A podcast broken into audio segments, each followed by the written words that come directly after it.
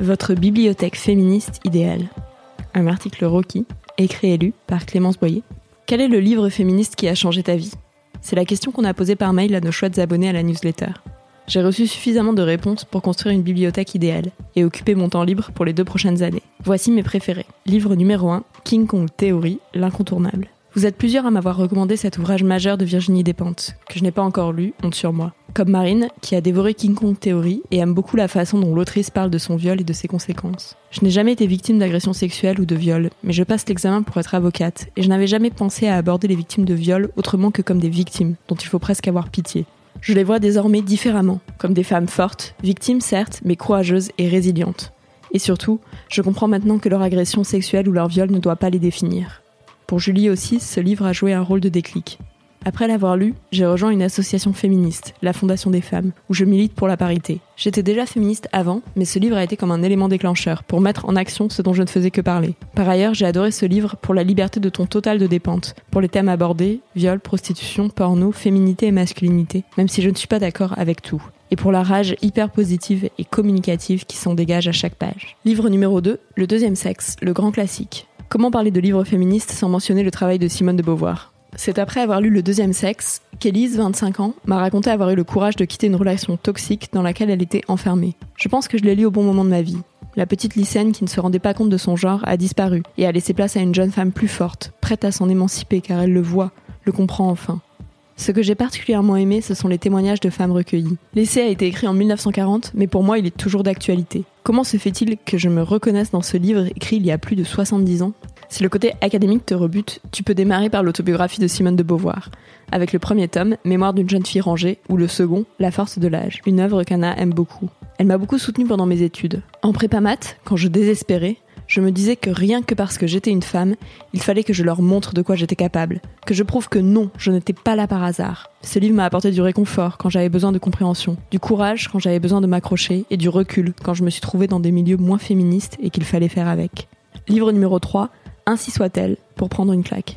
Benoît Groult est l'une de mes autrices préférées. J'admire sa liberté et sa lucidité, j'envie son style puissant et son humour mordant. Alors j'ai été ravie de voir que je n'étais pas la seule à l'apprécier, avec par exemple ce témoignage de Marie. Grâce à elle, j'ai mis des mots sur ma colère d'adolescente. J'ai compris des choses sur la construction sociale des genres, sur mon éducation, sur le poids des traditions et sur la façon dont on se conforme au regard des autres. En 1977, elle soulève des problèmes qui sont pour certains toujours d'actualité en 2018. Tout ça avec de l'humour et de la tendresse, mais sans faire de concessions.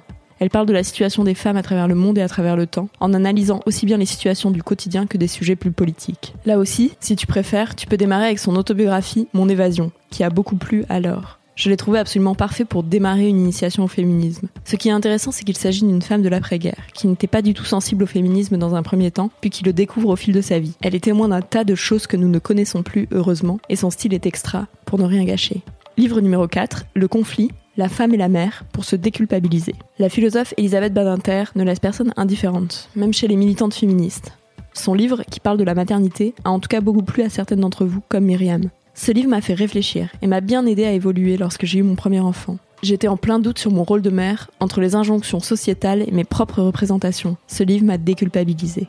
Livre numéro 5, le cœur des femmes pour lutter contre les violences gynéco. Cet essai du gynécologue Martin Winkler, c'est un pseudo, aborde de nombreuses questions liées à la sexualité, la maternité, le désir ou la maladie. Et il a fait beaucoup de bien à Marion. Ce livre parle de gynécologie bienveillante, avec plein de témoignages de femmes qui ont vécu des violences gynécologiques. Il donne un aperçu de la réalité de la prise en compte du point de vue des émotions et des envies des femmes concernant leur corps, leur sexualité et leur contraception. Il est aussi profondément positif, car il propose des solutions et montre qu'il est possible en tant que gynécologue de travailler dans le respect des femmes lorsqu'on s'en donne les moyens. Ce livre m'a donné envie de me lever et de crier que les femmes doivent disposer de leur corps comme elles l'entendent et être respectées.